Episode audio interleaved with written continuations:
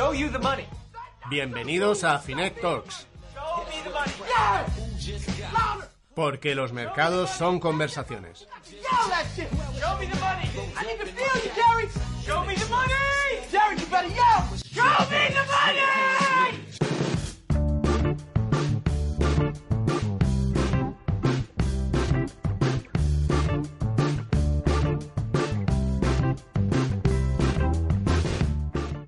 Ya estoy esperando a mi tío, lo veo venir. Seguro que estas fiestas vuelve a la carga. Con un moscatel en una mano y un polvorón en la otra, me hará la tradicional pregunta de cada comida de Navidad. Oye, tú que estás en esto de las finanzas, ¿dónde meterías un dinerillo que tengo ahí parado en el banco? ¿Va a subir la bolsa o qué? Porque la americana está ya muy alta, pero la española no sube ni para atrás. Pues no lo sé, suelo responder yo. Y él insistirá. Ya, es que yo tampoco sé ya. Dicen que viene una crisis, que además ahora en España con el nuevo gobierno, que a ver si van a nacionalizar Bankia o a los bancos. Y luego me cuenta que él sigue pensando que por lo menos los grandes del IBEX nunca van a desaparecer, que si el Santander, que si BVA, que si Telefónica, yo me callaré. Y mientras le escucho y pienso en la cantidad de gente que conozco con carteras parecidas, llenas de los que antes se llamaban blue chips, esos valores gigantescos que daban seguridad al inversor. Inversiones que en la última década no han creado valor, sino que incluso les ha llevado a perder dinero en muchos casos. Y pensaré en la lamentable experiencia de muchas personas con este tipo de inversiones. Un error como un camión de grande en el que no sé por qué nos hemos metido y con un resultado desastroso. Mira, un ejemplo para ilustrarlo. Vámonos a ING Direct y vamos a ver los fondos de ING Direct, ¿vale? El fondo de ING Direct sobre el IBEX, si hubieses metido 10.000 euros hace 10 años, ahora tendrías 11.500. Si lo hubieras invertido en el de bolsa europea, esos 10.000 euros ahora serían 16.800. Y en el de bolsa americana, 31.000, casi el triple. Menos mal que no le dije esto a mi tío, que si no se le hubiera entrado el mazapán. Pero hay tres lecciones claras a sacar. No intentemos adivinar el mercado, que es imposible. Lo que tienes más cerca, aunque tú pienses que lo conozcas más, no siempre es lo mejor. Y el tercero, diversifiquemos y no pongamos la mayoría de los huevos en la misma cesta que aumentaremos el riesgo de cometer un error de bulto. Y mira, todo esto sí que puedes decírselo a tu tío, a tu cuñado en la cena de Navidad. Eso, y también puedes decirle, claro, que hay un podcast que te gusta mucho y se llama Finet Talks. Guiño, guiño. Ya sabes que Finet Talks lo hacemos Asun Infante, Carlos Alosete, Carmen Alba, Antonio Villanueva, que también lo produce, y servidor, Vicente Baró. ¡Empezamos!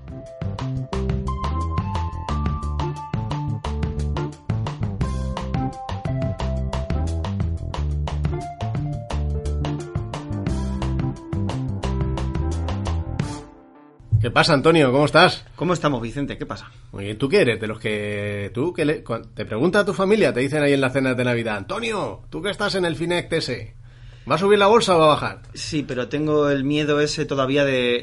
eh, mm, no, quiero no quiero aconsejar a nadie, Vicente. Es que, bien. es que eso... Es que aunque, aunque sepas que tú no tienes nada que ver y que tú digas, oye, yo creo que tal, siempre si cae, te van a asociar. Hmm. Sí. Si el fondo de inversión cae un 20%, la culpa... Aunque no, pero te la van a echar un poquito a ti. Te van a echar totalmente a ti, ¿no? Sí, yo digo lo de, oye, ahorra y ya está. Claro. Y cada uno ya, el- ellos verán. Yo ¿Cómo digo, la- oye, y esto y, y esto y otro, y ya está. Como la frase esa de el acierto suele tener muchos padres, pero el error solo tiene una madre, o algo así, ¿no? No es así, ¿no? Me. Sí, era así, Vicente, sí. esas, sí. Yo- Muy bien. Bueno, Creo que sé cuál- qué frase era, pero yo tampoco. ah, también me voy, a, me voy a echar un poco de atrás aquí no te lo voy a decir. Porque no me la sé tampoco. Bien. Vale, venga, ¿qué tienes? ¿Qué me traes esta semana? Te traigo. Mira, te voy a dar una frasecita Ah. de- del Banco de España que hablaron hace unos días ¿Mm? y a ver qué, a ver qué te parece. Venga. ¿Vale? No te duermas por el camino, que es un poco tal. No, no, un poco ardua. Venga, vamos, vamos. El proceso de desaceleración que inició la economía española a lo largo de 2018 se ha hecho más pronunciado en estos meses de 2019. No obstante, la economía española dispone de algunos factores que pueden actuar, actuar de soporte de la desaceleración, mitigar el alcance de la misma y, pasado un periodo de ajuste, retornar la senda de crecimiento a medio plazo. Madre mía, ¿Qué te parece? Chapistán, chapistán. Chapistán. Sí. ¿Qué, ¿Estás de acuerdo o no? Eh, no sé, ya no sé ni lo que has dicho. o sea, que la cosa está regulera y puede ir un poquito mejor y luego un poquito peor, o al revés. Eh, te la vuelvo a leer. Más o Eh, menos. Básicamente que la economía española tiene algunos factores que pueden eh, mitigar esto de la desaceleración. Ah, pues ¿La ves bien o no? ¿Estás de acuerdo veo o no? bien. Y la gente que está haciendo, invirtiendo como loca, entonces, ¿o no? Mm, y si te digo que te echo el truqui y esta frase es de, es de abril de 2008, ¿Qué me dices? ¿qué te parece? ¿Qué me dices? Sí, No es, no es de ahora, es de abril de 2008. Y el Banco de España eh, sí que habló hace unos días y dice que, bueno, que la desaceleración está... que tampoco... que, que no es para tanto, que no tal. Entonces, claro, la gente es normal que no se termine de creer las luces eh, en ámbar de, de los expertos. Porque es que, como pasa con muchos semáforos en amarillo, puede que estén a punto de cambiar a rojo y no lo sabemos. Mm, qué bonita metáfora. Me ha gustado mucho. gustado? Sí, sí, sí, sí. Pero claro, es que es normal. A ver, yo como ciudadano, ¿por qué me tengo que creer y confiar en predicciones de instituciones o de gestoras y tal que ya han demostrado que fallaron en predecir la crisis de 2008? Si es que es normal el miedo de la gente. Ahora de repente la, desaceleración dicen que, bueno, que tal. Hace unos meses estábamos todos como locos con el tema de que viene la crisis, que viene la crisis y ahora ya se ha pasado un poco. Y, es- y creo que es muy peligroso confiarse. Al igual de peligroso que es Ya. pasarse de... Bueno, ya sabes que el tema de las predicciones, eh, no, no sé también quién lo decía, que, que las predicciones están hechas para, para fallar. Que al final, el- cuando intentamos predecir las cosas, casi siempre nos equivocamos y no hay manera, ¿no? Eh, no sé si era Yogi Berra, que era un jugador de béisbol, que decía, es especialmente difícil hacer predicciones, especialmente sobre el futuro. ¿Sabes? Entonces, eh, pero bueno, que vamos a seguirlo ahí. Tampoco nos vamos a poner nosotros agoreros, ¿no? Eh, claro, la gente se va haciendo, las familias, sus propias predicciones y Mm. las consecuencias que, a ver, a pesar de que los bancos centrales se empeñan en bajar los tipos de interés, que estemos todos endeudados hasta las cejas, que movamos la economía, que reventemos el Black Friday a comprar paquetitos, Mm. a pesar de todo esto, el crédito concedido por bancos a las familias españolas ha caído un 0,24%. No, Fíjate, o sea que ahí está la confianza regular. anterior. El crédito. Lo que sí que he visto es que los depósitos han vuelto a subir. Me parece. Puede ser. Eh, los depósitos han crecido un 5,7 en términos anuales, eso Mm. sí. Pero lo que es el crédito está en su nivel más bajo en 20 meses, desde febrero de 2018.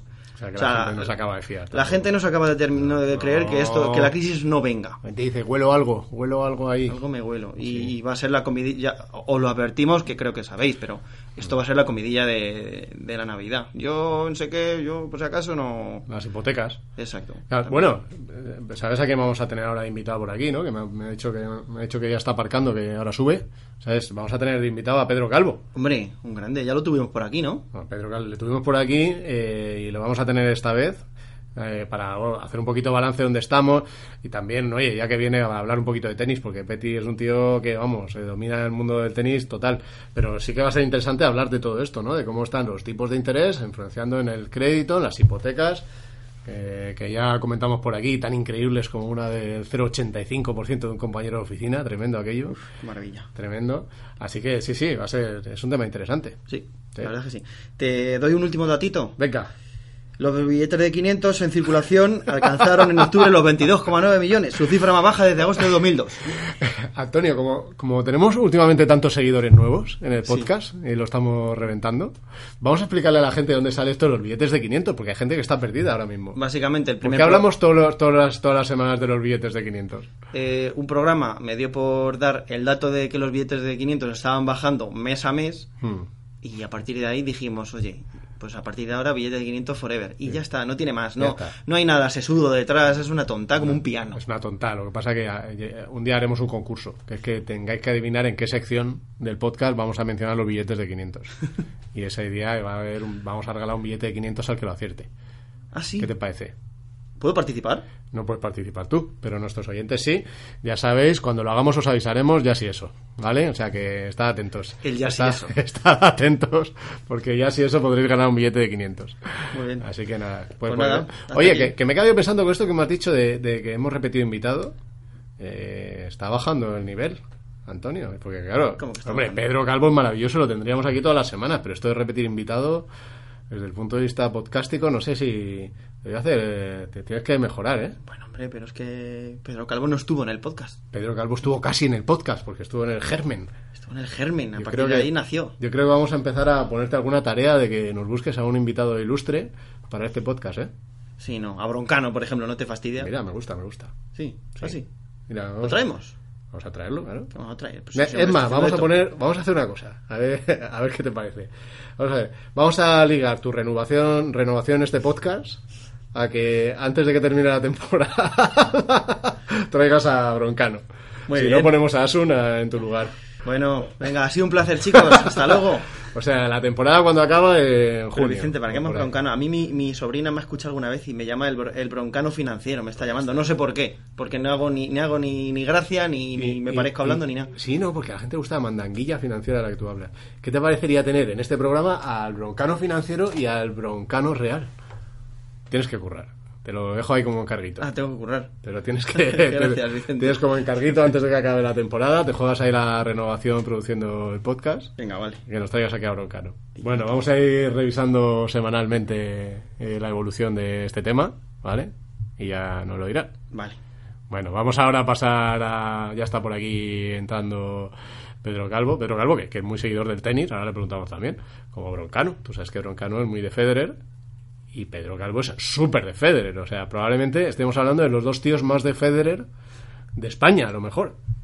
O sea, que te estoy, te estoy tendiendo puentes, te estoy poniendo fácil. Muchas gracias. Bueno, mi amiga Marta Meléndez tenía toda su habitación con pósters de Federer cuando estábamos en el colegio. O sea que igual no sé yo si... Bueno, bueno, habría que ver las habitaciones de Pedro y de Broncano, o sea que... Bueno, vamos con la entrevista de la semana.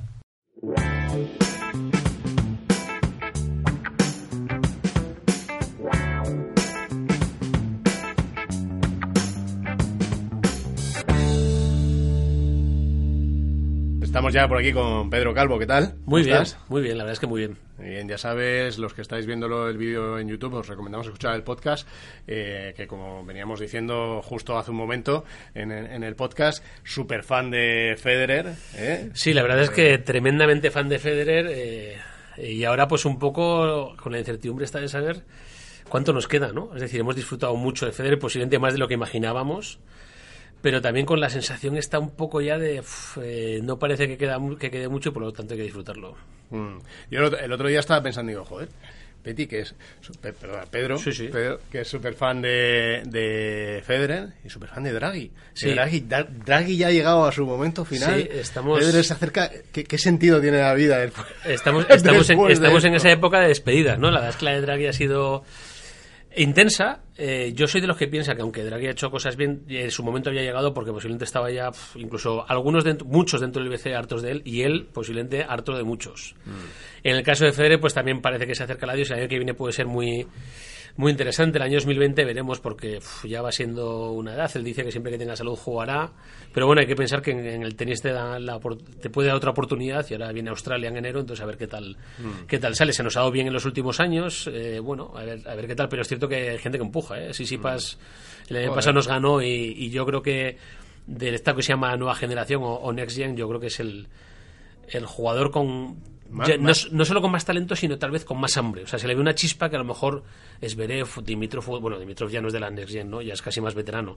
Eh, no terminan de, de sacarla, ¿no? Pero, pero uf, eh, es cierto que Sisipas la tiene, desde luego Medvedev buah, ha hecho un año, un, un verano ahora- bestial. Ahora vamos con la parte de los tipos y de drag y tal que vamos a entrar, pero, pero a mí eh, eh, a mí es que me ha acojonado como seguidor de, Sí, de Rafa, yo soy un poquito de yo, Sí, ya también, pero como seguidor de Rafa sobre todo es Medvedev, esa final. de Medvedev ha, ha- pegado, o sea, su progresión desde el verano ha sido bestial. O sea, pegó un verano casi perfecto. En el US Open, yo reconozco que con el se- segundo set cuando lo ganó Rafa ya lo, me desconecté. Era tarde y dije, bueno, mañana hay que trabajar tal. Y cuando me desperté vi que había ganado Nadal, pero con triunfo épico de Nadal. Digo, épico.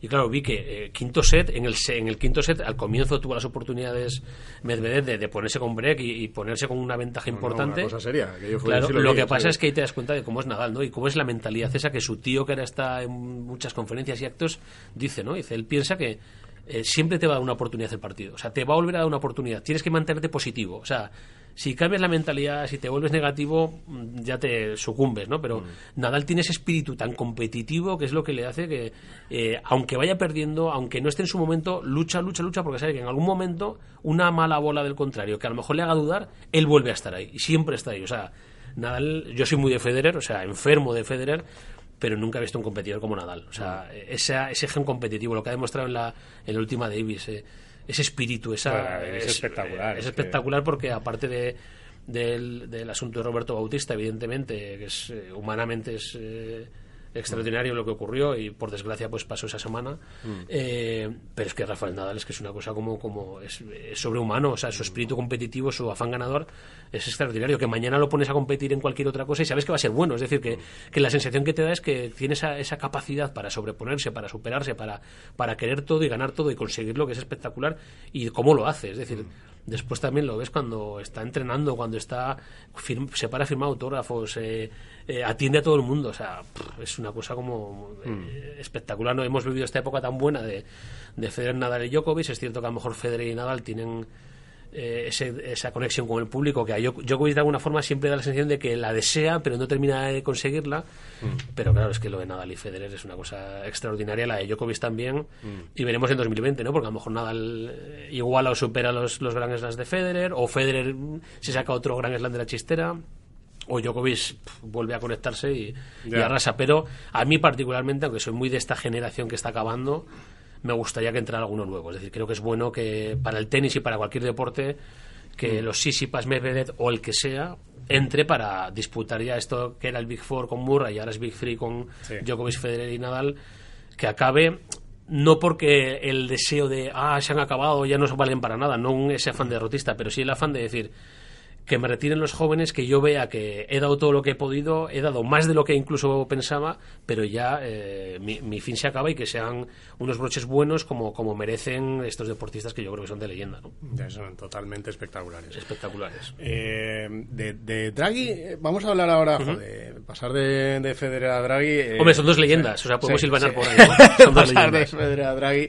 Sí, pero no he visto a Broncano, que antes hablábamos con Antonio Broncano, no le he visto eh, queriendo entrevistar a Draghi, por ejemplo. No, pero Pues Draghi. Sería interesante, sí. Sí, eh, eh, tú hacías ese balance antes, ¿no? De la situación que nos ha dejado. Eh, al final, para la gente del. Tú eres un seguidor y Sí. analizas y te encanta el tema de bancos Sí, centrales, pero sí. para la gente de la calle, lo que decimos siempre, ¿no? Que al final. De pronto eh, han visto como en este en este tiempo con Draghi el Euribor se ha ido a, Claro. a negativo, ¿no? Todavía vemos hay mucha desconfianza ahora mismo con el tema del Euribor, ¿no? Porque Claro. que es la última vez que bajó tipos, pero que el Euribor subió. Yo te lo he leído la explicación y la recomiendo a todo el mundo que busquen Sí. invertir, pero eh, podemos intentar explicar de una manera fácil qué, qué está pasando ahora con el Euribor. Eh, fácil no, porque lo que está pasando con el Euribor es una, una anomalía extraordinaria, ¿no? Es decir, lo habitual, el Euribor cogió el relevo del anterior índice de referencia que era el MIBOR en el año 2000 y lo- la mayor parte del tiempo el Euribor ha estado en positivo, es decir, por encima del 0%. Y no solo eso, ha estado por encima del 2%, del 3%, es decir, él vivía, el Euribor vivía entre el 2 y el 4% y es donde estaba, ¿no? Nos hemos encontrado con que en los últimos años primero bajó del 1, del 0,5 y ya en 2016 baja del 0, negativo. Entonces ya todos diciendo, pero ¿cómo es, cómo es negativo? ¿no? Negativo es pues por debajo del 0% y que incluso si llegara a bajar mucho y la ley, o bueno, aquí hay mucha disputa, ¿no? De si alguna vez nos los bancos nos pagarían intereses, pues como es un préstamo, la interpretación general es que no, pero habría que verlo. Entonces, el, el Euribor negativo, ¿qué significa? Pues que te va aligerando la cuota hipotecaria si no tienes ningún claus- ninguna cláusula sola o cláusula que lo impida y tú vas pagando menos por tu hipoteca. El Euribor negativo es eso. Si tú tienes una hipoteca con un Euribor más 2% diferencial y el Euribor está al menos 0,30, significa que pagas un interés del 1,70. 2 menos el 0,30. ¿Qué está pasando en estos últimos meses? Pues que el Euribor estaba en negativo, lleva así desde 2016, pero todavía se ha puesto más en negativo. ¿Por qué se ha puesto más en negativo? Porque esperaba que el Banco Central Europeo bajara más los tipos importantes ahora, que son los de la facilidad de depósito. Esos tipos de la facilidad de depósito estaban en el menos 0,40, el Euribor entre, entre junio, julio y agosto rozó ese 0,40 y cayó al menos 0,39, pero desde septiembre ha subido un poquitín. Claro, un poquitín, estamos hablando de unos márgenes muy pequeños, del menos 0,39 ha subido al menos 0,27, que es la media de noviembre, ¿no? Claro, pero esto más, de uno que lo escucharéis, pero si bajaron los tipos al 0,5, ¿cómo que bajaron los tipos al 0,5? Que lo Claro. bajaron más de lo que estaban en agosto y en cambio el Euribor ahora Claro. ha subido. Eso, eso se debe a La un... gente está asustada y dice, Claro. "Ah, sí, en 2020 me van es, a subir". Es una cuestión técnica que se deriva de un ali... O sea, cuando los tipos de la facilidad de depósito, que son los importantes ahora, están en negativo, los bancos, es decir, los, el Banco Santander, BBVA, CaixaBank, otros, tienen que pagar una penalización al Banco Central Europeo por el dinero que les sobra. En los tiempos normales, con los tipos eh, de la facilidad de depósito positivo, si a un banco le sobran 100 millones al día y el los tipos eh, de interés de la, facilidad, de la depósito están en el 1, los bancos cobran dinero por el interés que les por el dinero que cobran interés por el dinero que les sobra. Cuando los tipos de la facilidad de depósito están en negativo, O sea, es como si, pagan. Es como si dejan ese dinero, como nosotros dejaríamos en la cuenta del banco, ellos lo dejan en la cuenta del Banco Central. Eso es, lo devuelven, tienen, que- tener unas reservas mínimas y, y sobre esas reservas pueden tener un dinero excedente. Lo normal es que lo presten, pero si no hay actividad. Si no hay actividad, lo devuelven al BCE prestar, para no pues, tenerlo parado, ¿no? Y el BCE les paga un dinero Les por esto. un dinerito, que son lo que tú has dicho, los tipos de descuentos. Eso explicado es. de alguna manera es esto, ¿no? es el es. dinerito ese que les paga. es. ¿Qué ocurre? Que ahora con los tipos, eso ocurre con los tipos en positivo. Con los tipos en negativo, como ahora, los bancos no cobran un interés, sino que lo pagan. Entonces, claro, desde el año 2014, porque los tipos llevan en negativo, los de la facilidad de depósito, de depósito desde 2014, los bancos han pagado ya miles de millones de euros por los tipos negativos. Entonces los bancos han dicho, eh, señor Draghi o BCE, por favor, ¿nos puede dar un alivio para esto? Entonces el BCE ha creado este alivio. Y este alivio es lo que, eso que se llama tiering. El tiering viene a ser un sistema escalonado. ¿Qué establece este sistema escalonado? Que una parte, ahora en, Europa sobran, por redondear, 2 billones de euros cada día. A los bancos les sobran 2 billones con B de euros. Entonces el BCE ha dicho, ahora me pagáis por estos 2 billones. Pero desde ahora, desde, lo anunció en septiembre, desde octubre, lo que hace el BCE es, cojo una parte de estos 2 billones y la dejamos fuera, ya no la pagáis por ella. Y otra parte sí me pagáis por ella. Vale. Esto es lo que establece el tiering, un sistema escalonado de reservas. Unas reservas quedan exentas de penalización, otras reservas siguen pagando penalización. Es decir, parte del dinero que le sobra a los bancos ya no paga la penalización, parte del dinero sí paga la penalización. ¿Y el Euribor qué pasa? ¿Que es la media de Claro, o algo la así, cuestión cuál es, implícitamente este alivio, como hay mucha hay mucho dinero que queda ya fuera de la penalización, implícitamente es como si suben los tipos de interés. Es decir, el tiering anula o el efecto que provoca es que anula la bajada de los tipos de interés establecida en, en septiembre por el Banco Central Europeo. O dicho de otro modo, los tipos de interés bajan del menos 0,40 al menos 0,50, pero el tiering provoca que realmente, para lo que es la facilidad de depósito y el circuito interbancario, que es donde se a partir de donde se calcula el Euribor, el- los tipos de interés pasan a ser más o menos del menos 0,30%. Vale. Entonces el tiering lo que viene a ser es una medida que provoca un efecto equivalente a una subida de los tipos de interés y por eso el Euribor sube. Ahora bien, ha subido hasta niveles en torno al menos 0,30%, que es el cálculo que más o menos te introduce el tiering. Es decir, Vale. La subida, la bajada de los tipos que anulada por este sistema de alivio que ha creado el BCE para que los bancos no paguen tanto dinero por el dinero que les sobra. Siguen pagando, pero menos que antes. Vale, pero entonces, ¿para qué vale bajar los tipos al menos 0,5 si luego hay una, un ajuste ahí que se los lleva Claro, al la 0,3? ¿Por qué cuestión no los es- dejan en 0,3? Claro, la cuestión es, llevaros directamente al 0,3 sería como eh, una subida directa de los tipos y el mensaje sería, los tipos vuelven a subir. Entonces, las eso que se llama expectativas de los agentes económicos dirían, espera, eh, vamos a ver porque el BCE está volviendo a subir los tipos. Y dice, no, no. Esto es una medida técnica para una parte del mercado, que es la parte vinculada al dinero que le sobra a los bancos. No queremos que los bancos paguen tanta penalización, o sea, sin el tiering, esta medida, con el dinero que sobra ahora, más o menos, son términos redondos, los bancos pasarían a pagar unos 25 o 30 millones de euros al día, los bancos europeos, 29, vale. y ahora, pues más o menos, como, como cada día va variando, pues son unos 14, 15 millones. Es decir, el alivio es importante, ya pagan bastante menos al día, pero no dejan de pagar, es decir, están pagando. Y esto, con tipos al menos 0,50 y el tiering, no impide que el Euribor siga estando en el menos 0,27, menos 0,30%. Es decir, desde una perspectiva histórica, ese Euribor que ha estado al 2, 3, 4%, sigue estando muy, muy bajo. Es decir, está en el, por debajo del 0%, nunca había estado por debajo del 0% hasta 2016, pero ahora parece ya que es la normalidad y desde luego nada apunta que el Euribor vaya a subir ni rápido ni pronto por encima del 0%. Pero no se descarta que pueda hacer ahora Lagarde algo, decir, mira, en vez de al menos 0,3, el tiering este lo vamos a poner para que eh, efe- efectivo sea al cero. Claro, o sea que la gente dirá, hombre, has aliviado a los bancos, pero a, a- Claro. Eh, a mí me va, eh, bueno, al final el gran cliente sí paga ya Sí. eh, tipos negativos, el pequeño no, y no sabemos si los acabará pagando, pero ese alivio para la banca. eh, a mí me va a suponer que no me Claro. baje tanto la hipoteca. Claro, ahora, por ejemplo, en- en- con relevo de Draghi a Lagarde, pues está por ver qué va a ocurrir. ¿no? En lo monetario, la sensación es que Draghi ha dejado todo bastante preparado. Es decir, lo que hizo en septiembre, que generó muchas críticas internas, porque para, para algunos del Consejo del Banco Central Europeo se pasó, se excedió, pues ha dejado el frente monetario está bastante bastante trabajado y bastante atado, ¿no? Es decir, bajó los tipos, dijo que los va a mantener bajos mucho tiempo, al menos hasta 2022. No porque pusiera la fecha, sino porque dijo que hasta que la inflación no remonte a niveles próximos al objetivo no va a subirlos. Y claro, como el objetivo, eh, como las previsiones del BCE es que el euri- la, la inflación no va a estar cerca del objetivo hasta al menos 2022, lo que te está diciendo el BCE es tipos negativos hasta 2022, con la posibilidad de que puedan bajar más. Es decir, lo que ahora está sobre la mesa es que los tipos puedan bajar más. ¿Qué puede, qué puede pasar? Pues que los tipos pasen del menos 0,50 al menos 0,60, menos 0,70 y con el tiering pues vaya pasando. Lo que era un menos 0,30 se convierta en un menos 0,40 o menos 0,45. menos- Es decir, algo que no que frene el castigo que sufren los bancos, pero que no lo elimine del todo. Entonces, ahora mismo sobre la mesa es tipos en negativo al menos hasta 2022, posibilidad de bajarlos más, y ahí Lagarde tendrá que decir, eh, compras de activos en el mercado, es decir, todos los meses el Banco Central Europeo mete 20.000 millones de euros para, para comprar activos, es decir, vuelve a bombear dinero nuevo, y bueno, es un poco lo que tenemos sobre la, sobre la mesa, es el, el gran escenario que hay ahora. ¿Qué hará Lagarde? En lo monetario parece que a corto plazo mm, no se va a enredar mucho más, parece que va a ser continuista, ¿no?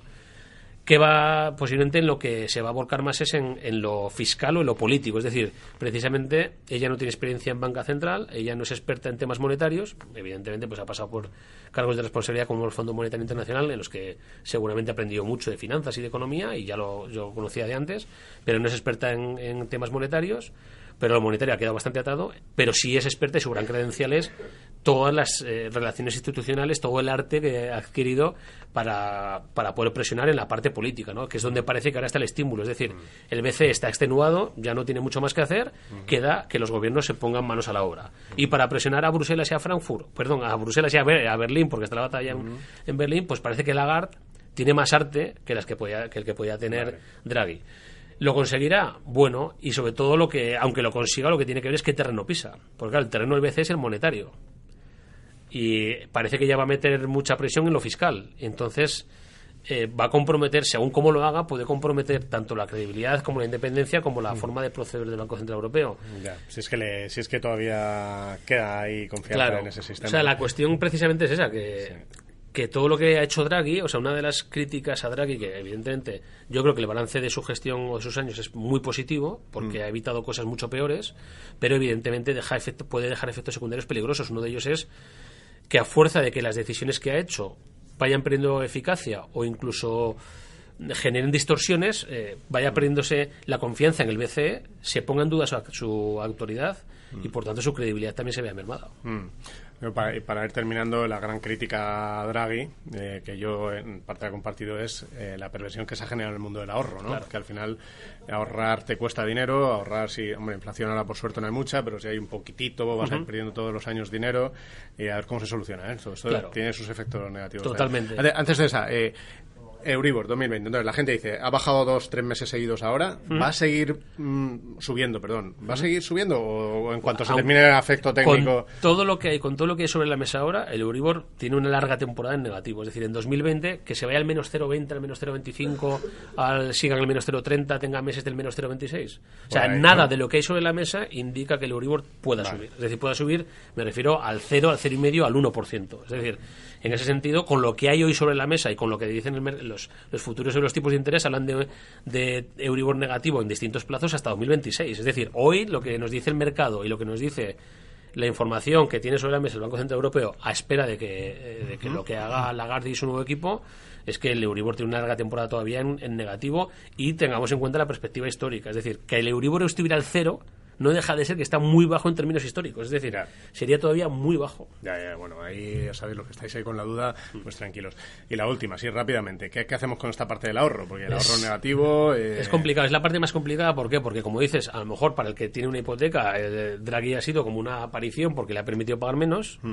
Pero claro, para el que tiene ahorros es complicado porque los bancos centrales, con esta represión financiera que es bajos tipos de interés, con los que te empujo para que tomes decisiones de inversión, es decir, te pases de ahorrador a inversor, pues complican la vida. Es decir, ya no puedes vivir sobre los depósitos, porque los depósitos te dan un 0% o poquito más, ¿no? Entonces, te tienes que convertir en inversor. Esto, evidentemente, viene forzado por las políticas de los bancos centrales, en este caso el BCE, pero conviene que lo, eh, lo afrontemos de forma también un poco positiva, ¿no? Eh, posiblemente es un paso que debíamos dar. Es decir, que la gente conozca al menos qué alternativas de inversión existen. Totalmente. Y deje de ser el ahorrador que es sentado sobre un depósito, yo creo que es bueno. Ahora bien, cuando ocurre de manera forzada como ahora, pues puede eh, desembocar en decisiones nada cómodas. O sea, que la gente empiece a tomar decisiones porque en la cena de Nochebuena su cuñado o su padre o su hermano le dice algo. Joder, de, eso, de eso hablamos en el último podcast, que Claro. escuchamos a la gente de ING decirnos que había gente que contrataba el plan de pensiones durante la cena de Navidad, Claro. que me parece tremendo. Vamos, Claro, es una ese es- ese es el asunto. Decíamos el otro día en Twitter, ahí Antonio estaba vivo, decía, eh, ya sabéis, estas Navidades, si bebes, no contrates planes de pensiones, Claro. ¿no? Porque tienes ahí ese riesgo. Pero de- es cierto que no sabe, es que los tipos actuales eh, nos meten mucha presión para hacer cosas y, y tienes un mal año como 2018 que fue nefasto y la gente coge miedo y de repente viene 2019 y te da un enero-febrero espectacular. El IBEX, pese a que está muy rezagado, pues te da- tiene un 7 o un 8% todavía de subida en el año, otros un 20% y dices, me lo he perdido. Vuelves a lo mejor a entrar en el 20 y dices tú, y te viene una corrección. Entonces el timing siempre, o sea, el, el momento en el que decides cuándo entras o cuándo sales, en vez de tener a lo mejor esa visión estructural, ese asesoramiento que, que posiblemente hay que poner en valor, o sea, lo que supone que alguien profesional intente ayudarte, no ya acertar con precisión el céntimo de cuándo entrar y salir, sino mentalmente planificar y temporalmente pl- planificar cosas que se ajusten a tu perfil, a tu dinero, a tus ahorros, a tu futuro, a qué objetivos tienes. Yo creo que ese paso es importante, lo que pasa es que la complicación viene porque está forzado por, por las políticas monetarias actuales. Bueno, pues ahí seguiremos viendo, sabiendo que esto es impredecible, que jugar a adivinar Así el es. mercado es perder el tiempo, como, como se ha demostrado tantas Podemos tener un veces. 40-15 a favor y que 40 no salga a favor mal. y perder esos dos puntos Y que ahí. no salga Sí, sí, sí. Bueno, pues ahí veremos esa transición Sí. en lo tenístico, en la política monetaria. Yo también me he quedado ahí pensando en las palabras de Messi recogiendo el balón de oro, yo que soy muy del Barça, Claro. diciendo que se acerca el momento del final. Cambia nuestras vidas. Sí, al final es una perogrullada, pero porque se van haciendo mayores y evidentemente están más cerca al final. Pero cuando se dice o cuando lo ves, uf, te entra un poco el escalofrío, ¿no? Decir, no, por favor. Bueno, disfrutémoslo mientras es. queda como esa Eso es. que hemos ahí ganado es. este en el tenis. Muchísimas gracias, Pedro. ha Muchas sido un placer gracias. tenerte por Igualmente. aquí. Sabes que fuiste eh, casi casi el embrión de este podcast con aquel Pues, encuentro que tuvimos sí. en su momento y que te queríamos tener ya en el podcast para charlar de, de estos temas, Perfecto. eh, que ha sido un placer. Muchas gracias, Así igualmente. que, nada, los que lo veis ya sabéis, darle a me gusta, suscribiros al, al canal y comentar. Si os si os comentar de tenis, os gusta Federer, os gusta Djokovic, Nadal, quién va a ser la promesa del futuro, eh, Lagarde va a ser mejor que Draghi, va a ser peor, todo esto lo podéis comentar. Nos vemos en, en el siguiente, en la siguiente entrevista de estos Finectalks.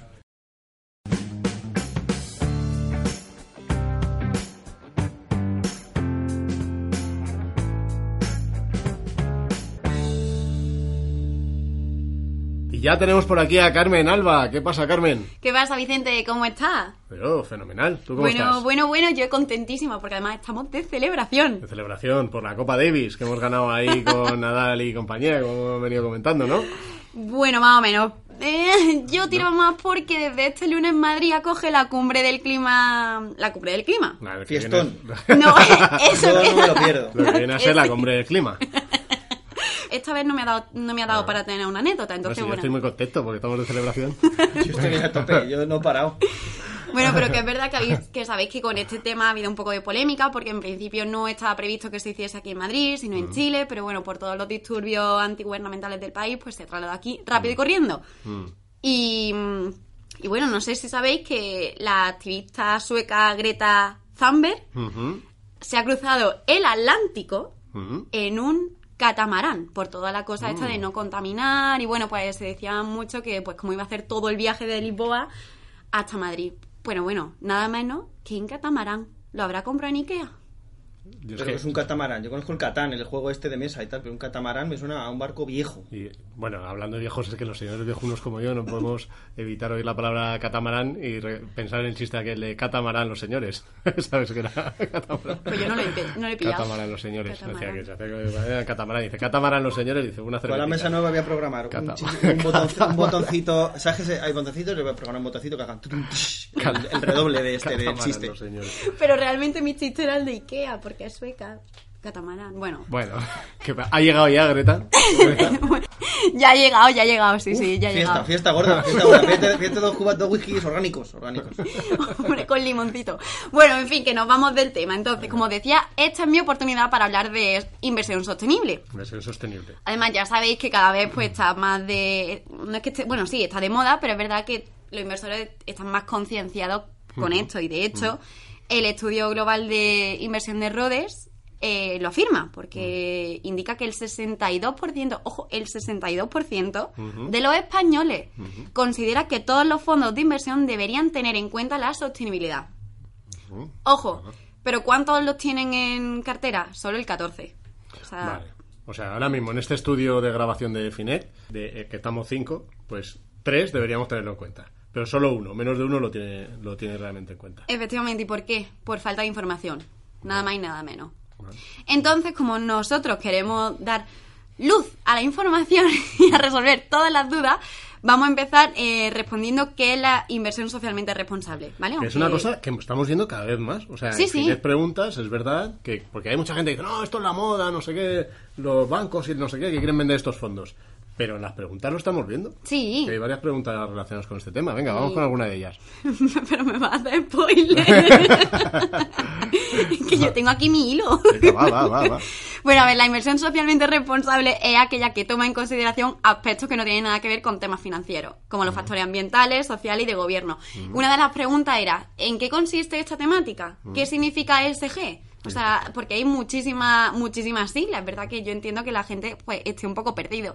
Entonces, las siglas corresponden al factor ambiental, social y corporativo. El ambiental, ¿qué quiere decir? Pues que hace referencia a aspectos pues eh, relacionados con el medio ambiente, gestión del agua, calidad del aire, etcétera. El factor social, todo lo que tenga que ver con los derechos humanos, las cuestiones sanitarias o las laborales.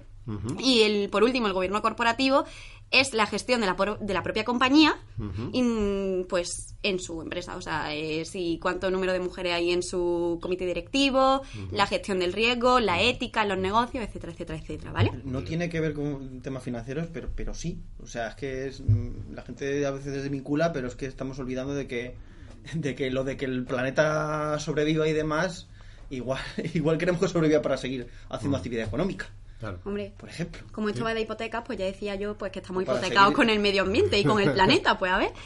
Entonces es cierto que también, o sea, hablando muchas veces con los usuarios y con los inversores, me dicen, jo, pero Carmen, es que realmente la inversión sostenible, pues rentabilidad, eso cómo se casa, tiene sentido, no tiene sentido. Y para dar respuesta a esto, eh, DVS realizó un análisis de 2.000 estudios y, bueno, pues O sea, sacaron... un estudio de estudios. Un estudio El mega- empírico el- el megaestudio. universitario de inversión sostenible, de sostenibilidad, medio ambiente y todo esto, ¿Y ¿no? ¿Qué salía? ¿Qué salía? Pues que el 50%, más del 50% Mm. de estos estudios encontraban una relación positiva Ajá. entre rentabilidad y sostenibilidad. Así que la inversión sostenible es perfectamente... A largo plazo, A largo plazo, claro. A A, ver, plazo. tenemos en cuenta que la inversión, para que vaya bien, mm, Claro. tiene que estar enfocada en largo plazo. Si es que la- lo- lo- los gráficos y los precios, cuando una cosa sube, ¿de qué color son? ¿Verde? ¿De color? Verde, pues ya está.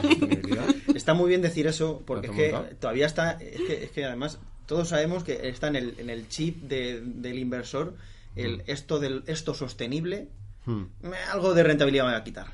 Mm. Porque si me quita de invertir en no sé qué, no sé cuántos, en no sé qué, eh, algo de rentabilidad. No, No, no, tiene no, por qué. No, porque además tened en cuenta que ya mm, va casi por el tema de regulación y esto muchas empresas, ah, yo creo que además lo comentábamos hace poco, que ahora mismo se está implantando, pero que dentro de unos años va a ser un criterio que va a estar implantado en todas las carteras, va a ser como, como otro factor que ahora mismo se tiene en cuenta. Va- Yo creo que va a ser como mucho más, Y va a estar más empresas- normalizado. y las empresas que no cumplan regulariz- regularización, regulación Sí, por Dios, sí, sí. eh, medioambiental o de criterios tal, es que van a ser penalizadas en, Mm. en un montón de, de- vamos, en las cuentas, resultados, etcétera. O sea, Sí. a, a largo plazo van a ser penalizadas porque van a tener que adaptarse, van a llegar tarde, les va a costar más dinero, o sea que Claro. es rentable. Sí, yo de hecho creo que lo, que lo que pasará es que dentro de unos años ya todo sea sostenible. O sea, que no va a haber distinción eh, porque todas las empresas se van a adaptar al máximo porque eh, se lo va a exigir el capital. El capital les va a exigir que se adapten. Así que ahí lo, ahí lo vamos a ir viendo. Y además os traigo un dato, o sea, Venga. os traigo otro dato que apoya esta teoría y es que, eh, según Morningstar,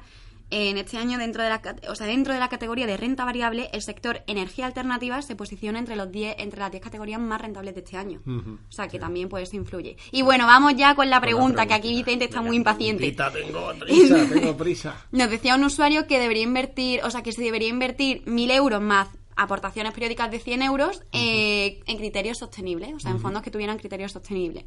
Y, y que cómo lo podía hacer. Entonces, nuestro experto, un- bueno, uno de nuestros expertos, en este caso Francisco Martínez, asesor de Adbank, eh, opinaba que la mejor opción, si está considerando invertir en, empleando estos criterios, sería programar un calendario de aportaciones pensando en un índice de referencia SG. ¿Vale? En este caso, el MSCI World SRI Index, eh, pero seguro que hay otros, pero bueno, él nos decía este. ¿Y por qué? Pues porque a lo largo de todos estos años, como ya venimos diciendo, la tendencia va a evolucionar. Entonces, si inviertes en un índice, no te vas a quedar atrás. Claro, o sea, que a lo mejor inviertes y ¿Qué lo es esto del índice de invertir en índices y tal? Que no... Claro, entonces tú hay un índice que mide el comportamiento, o que tiene, recoge por debajo distintas acciones, ¿no? Con de estos criterios. Entonces hay fondos pasivos que lo que hacen es que replican el comportamiento de estos índices. También hay fondos activos. O sea que pero ahí ya cada uno tiene que elegir lo que más. Gracias, Vicente. Yo me lo sabía, pero era por, por si acaso... Sí, algún- Uy, qué Por si pedante. acaso algunos se los... Yo ya me lo sabía, ¿sabes?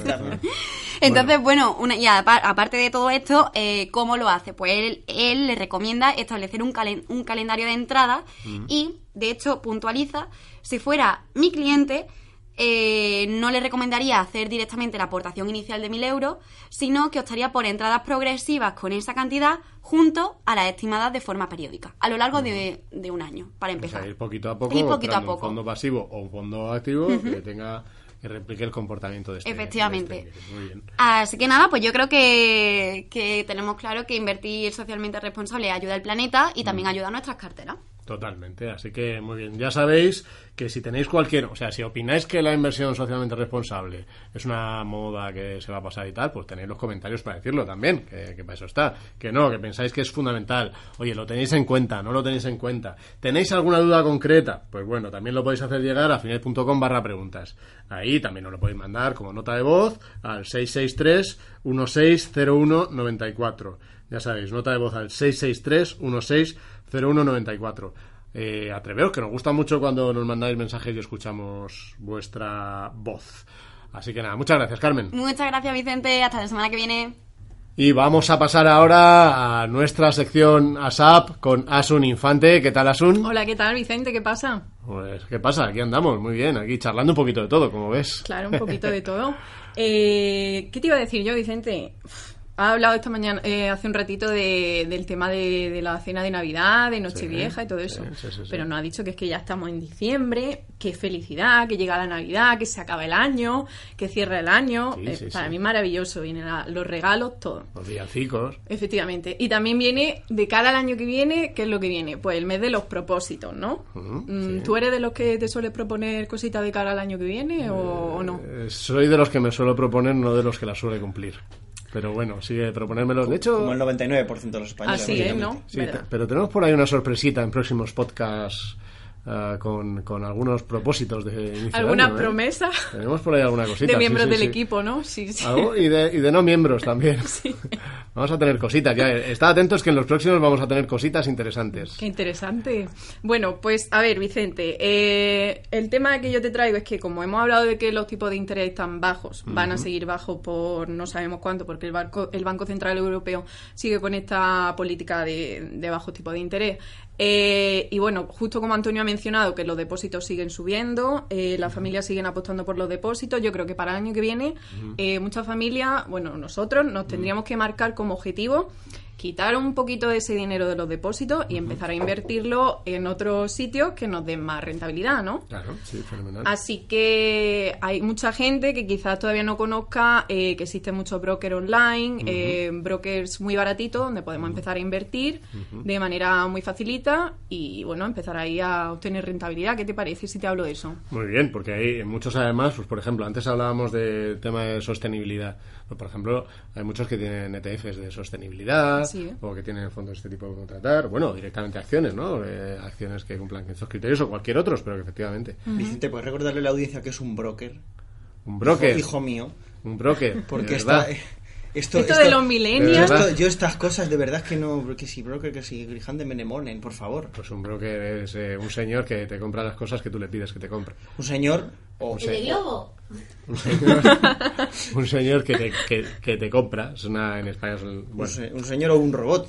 es ahora mismo es un servicio. Originalmente era todo el mundo en los pueblos. Tú que eres de allí de la Mancha Iba a tu Profunda, banco.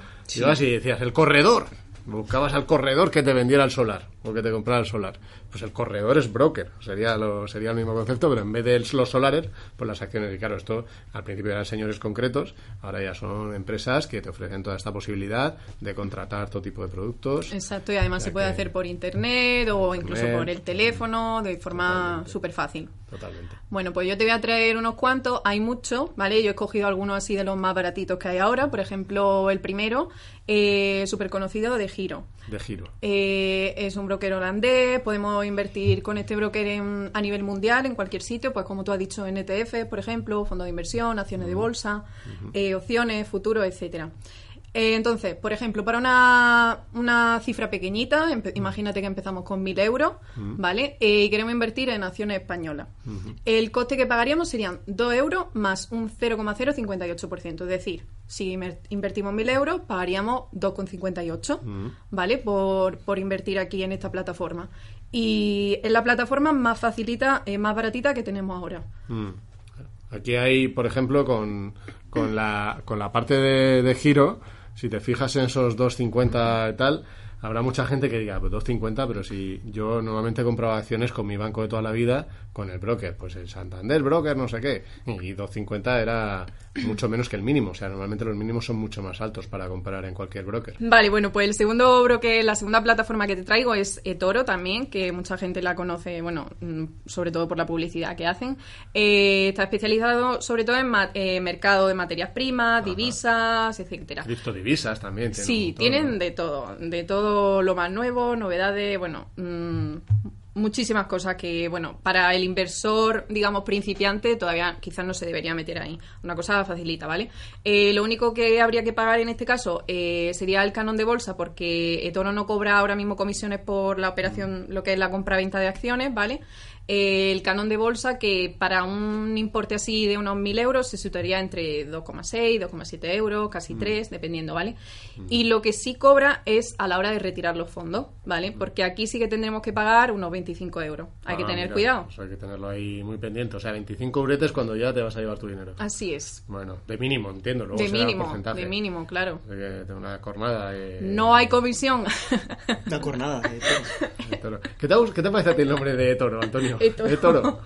De toro. Está, está curioso, está curioso para torear los mercados, pero bueno, a lo mejor te pillan. De pillar. Te puede bonito pillar, te puede pillar. No, te puede pillar en el toro, en el giro, en todos los que traigas tú, o sea que tampoco... eso- Pero bueno, no, no, y además una cosa, fíjate los costes que has dicho, de nuevo, comparado con el broker tradicional, con Claro. es súper barato, o sea, es, aparte del chiste de la cornada, eh, es súper barato, ¿no? O sea que realmente tienes que tener en cuenta esa parte final y tenerlo en cuenta, Sí. pero, pero también comisiones mucho más bajas que el tradicional. Exacto, luego te traigo un par de ellos más, por ejemplo XTB, ¿vale?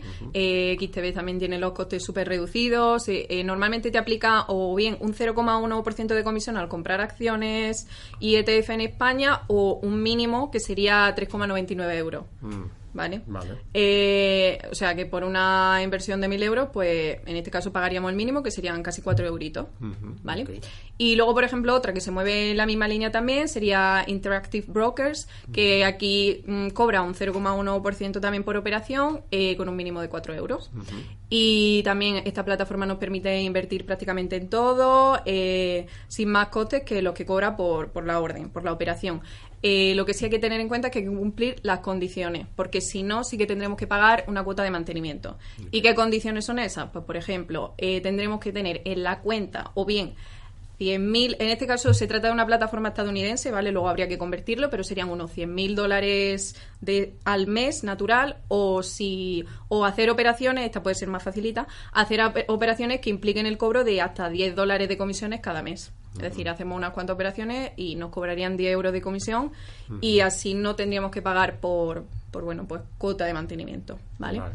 Y nada, estas son más o menos las Pero, o sea, opciones. para el señor que simplemente quiere comprar unas acciones y tenerlas por ahí, pues una opción en la que no tenga este tipo de comisiones, que algunas de las que han dicho no lo tienen. Claro. que tienen el de mantenimiento. Sí, sí, sí, eso solo sería el Claro. coste de compra-venta, o bueno, siempre mirar un poquito la letra pequeña por si hay algo más, pero bueno, los costes de compra-venta sí que son de por orden, por operación, son mucho más reducidos que lo de que te puede encontrar en la banca tradicional. Mm, O sea, en función de cómo seas y de lo que operes y de la frecuencia Claro. que tengas y de mercados internacionales o no, ver entre estas opciones la que es más interesante. Sí, y bueno, que también eso, que aunque mencione estos cuatro, hay muchísimos más, Self, Selfbank, Selbank en España. Perdón, sí. Selfbank, ING, Broker Naranja, bueno, muchísimo. Y todo esto, pues, lo pueden ver. Si quieren leer o ampliar más información, pues a Antonio seguro que dejará por ahí en la descripción toda la información de, de los brokers en un artículo que lo tenemos ahí todo, todo bien explicadito.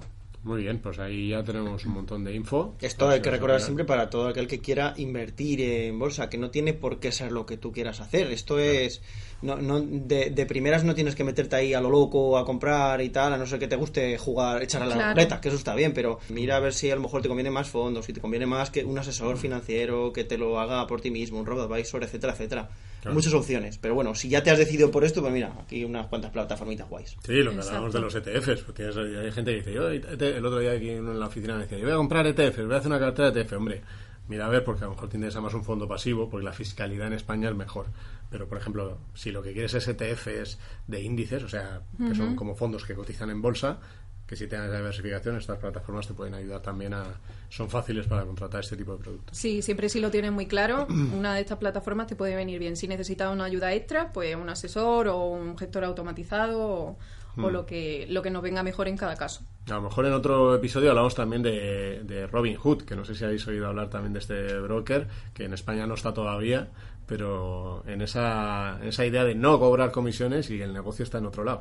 ¿no? Pero bueno, eso la- otro día lo hablamos, ¿no? Este, estos brokers que vienen ahora eh, que todavía no han llegado. Así que nada, muy bien, muchas gracias, Asun. Nada, nos vemos la semana que viene, Vicente. Y tenemos por aquí ya a Carlos Alosete. Carlos, ¿Qué pasa, Vicente? ¿qué pasa? Pues mira, aquí vengo a venderos un poquito mi libro, todas las semanas. Has escrito un libro. ¿no? Saca un libro. ¿Has sacado un libro? Que no, que no, Vicente, Ah, vengo bueno. a hablaros de fondos, como, como de costumbre. Que podrías escribir un libro sin ningún problema. Sin ningún problema, No, vamos. Te pones en un rato y... Con todas las comparativas de que has hecho de cara a caras y tal, te haces un librito ahí y Claro. chachi. Claro. Mira, Bueno, ¿qué? Vicente, ¿Qué? Vicente has hecho uno así. Yo me he hecho uno. Sí, fácil. Bueno, que vengo a repasar un poquillo pues cómo se está evolucionando el patrimonio de los fondos, hacia dónde se están moviendo ahí los billetacos, Antonio. ¿Qué está haciendo la gente? ¿Qué este año está qué está haciendo haciendo la la gente? Esto, ¿dó- ¿Dónde lo vemos que está haciendo la gente con su dinero en España? Pues eh, lo podemos ver en Inverco, Vicente, las estadísticas de Inverco. Entonces, echando un ojillo, eh, primero si queréis cuento un poquito el patrimonio y luego la parte de suscripciones, ¿vale? La parte de patrimonio, pues eh, hacia fondos de renta variable internacional es hacia donde más está creciendo el, el patrimonio de, de los fondos. O sea, el dinero de la gente, para que el que no concepte los términos estos de... El dinero está yendo este año sobre todo a Ah. eh, fondos de renta variable internacional. Fondos de renta variable internacional. Pero aquí también tenemos que tener en cuenta la evolución de los mercados, Vicente, porque estamos teniendo un año bastante bueno y entonces ahí en ese patrimonio la evolución hace que, que crezcan más el- eh, los activos, Ya. vaya, por así decirlo. Entonces, en noviembre han crecido un 5% eh, con respecto a- al mes anterior, que supone más o menos unos 1.670 millones eh, de euros, ¿vale? En, en el acumulado del año esto supone que, que estos los fondos de- el patrimonio de los fondos de renta variable internacional pues ha crecido un casi un 25%. ¿vale? Aquí, de todas formas, yo ahora, cuando salgan los datos de noviembre, habrá que verlo. Pero, ¿sabes? Eh, hasta octubre, que era lo que yo tenía controlado, ¿sabes en buena parte por qué está aumentando tanto la inversión en renta variable internacional? ¿Sabes por qué? Mira, porque la Caixa, dentro de las carteras que hace, que mueve el dinero de los clientes con las carteras gestionadas, Sí. ha ido aumentando el peso de renta variable internacional. O sea, la Caixa ha ido eh, eh, trasladando parte del dinero de sus clientes en fondos a fondos de renta variable internacional. Eso explica una buena parte de las entradas que está yendo en renta variable internacional. O sea que al final es más el inversor institucional, Vicente, por así decirlo, porque yo veo un poquito de miedo ahí entre los inversores conservadores, ahí con que viene una crisis y un poquito moviendo hacia más activos conservadores. Sí, de hecho el resto de categorías de renta variable ha estado saliendo dinero durante el año, ¿no? Sí, sí, totalmente. Y también la, seg- la segunda categoría que más pasta está entrando es renta fija, Vicente. Ah, fíjate. Así que si nos vamos un poquito a la parte de suscripciones, como te comentaba, pues eh, por un lado está la renta variable internacional y en segundo lugar está eh, los eh, fonditos de renta fija y sobre todo de, de renta fija eh, a largo plazo. Que Vale. sí, que, están teniendo, que este año también han tenido muy buenas rentabilidades, entonces está entrando gente ahí. Esa es la preferida de los partícipes este 2019. Ahí acumula ya más de 4.500 millones de euros de suscripciones en, en 2019, Vicente. Y entre las que menos dinero está entrando en las que está saliendo, Y entre las que más está saliendo, pues tenemos eh, fondos globales, que salen eh, 2.600 millones de, de euros, y eh, fondos de retorno absoluto, Vicente. Los de cortito plazo, renta fija y corto plazo, pues... ¿Qué son estos de retorno absoluto? retorno absoluto intentan tener rentabilidades positivas en cualquier entorno de mercado. ¿Qué pasó el año pasado? Que al final de año, ¿os acordáis que el año pasado, a estas alturas de año, estábamos, madre mía, se cae la bolsa, era un desastre todo? Y estos fondos que deberían haber, o la gente pensaba que deberían haber sostenido las rentabilidades, también cayeron. Entonces hubo ahí un desencanto fuerte con este tipo de fondos. sí, Que- y renta variable nacional también está saliendo. Renta dinero, variable ¿no? nacional, Vicente, toco por aquí los datitos, han salido eh, 1.500 millones de euros en, en el acumulado de 2019. Estaba hablando con gestores, a ver vosotros qué pensáis, pero estaba hablando hace poco con gestores, decían que esto ha sido por la incertidumbre política, que la gente eh, ve el rollo de que si en España, de que si tal, de que el gobierno, que si no hay gobierno, que si a ver qué pasa, ahora que si hay un gobierno de otro color, que si tal, y que la gente está un poco, el inversor dice, pues mira, prefiero llevarme mi dinero a un sitio donde no haya estos líos. Y Turriaga de- en el Bilbao decía esto. Decía que la gente tenía bastante miedo con el tema del nuevo gobierno y tal, lo, que- lo que podía hacer. Y simplemente estaba saliendo por ese tema, pero que igual quizás cometiera el mayor error de su vida. Que Iturriaga ya sabemos que es muy convencido de, de la economía española. Sí. Yo creo que sí, Vicente, que el, el inversor aquí en España es- está muy centrado en la economía un poco nacional un poco y es más bolsero de aquí, de, de- de compañías de aquí de, de- de- de España. Y, y no ven que hay más allá hacia Europa, a lo mejor más diversificación que, que al mercado nacional nada más. Sí, eso el español, ¿no? Pero el internacional no quiere saber nada de España ahora mismo con la situación como Totalmente. está. O sea que a ver cómo queda eso.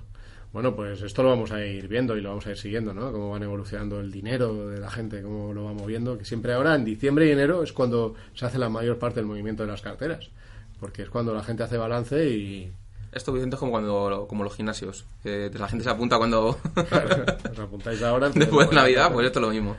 Nada. Si vais a hacerlo, os animamos a, oye, a dejaros otra vez, lo decimos, los comentarios, ¿no? Dejarnos un comentario, qué os parece, si vosotros estáis aumentando la inversión, si no, eh, si preferís que efectivamente pase que sea el banco el que la mueva y no preocuparos, en fin, tenéis los comentarios para dejarnos aquí todo, todo lo que queráis. Pero esto que dice Carlos de, también del inversor español y los y la que compra de los, lo que decíamos al principio también la introducción, ¿no?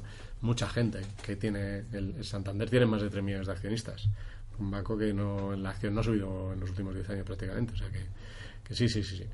Muy bien, pues muchas gracias, Carlos. Venga, hasta la próxima. Bueno, pues hemos llegado ya a esta recta final de nuestro podcast. Eh, ya sabéis qué tenéis que hacer al escuchar el podcast, que es muy sencillo, ¿no?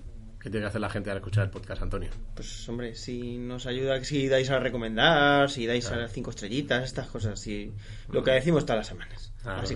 recomendar, me gusta. Si os gusta, y si no os gusta también, si nos gusta, ya, ya lo hemos dicho otras veces, cerrad la puerta y os vais con discreción. Discreción, pero no deis un portazo porque es un desastre. Exacto. ¿Y dónde nos pueden encontrar? Nos pueden encontrar, pues ya la sabe la gente, Vicente. ¿Te- ¿Otra vez tengo que decirlo? Joder. Bueno, pues nada, no lo digas, no lo digas. No, sí, en Facebook, en LinkedIn. No, que no lo digas, en- que no lo digas. Pues ahora quiero decirlo, hombre. Joder. En Instagram también. En Instagram, estamos Bueno. a tope, hicimos un cursito hace poco, etcétera, etcétera. Bueno, por muchos sitios. muchos sitios, no, es verdad. Seguidnos que además está fenomenal. Eh, y podéis de- dejarnos vuestros comentarios, vuestras dudas, todo lo que queráis. Nos vemos en la próxima semana en nuevo Finet Talks.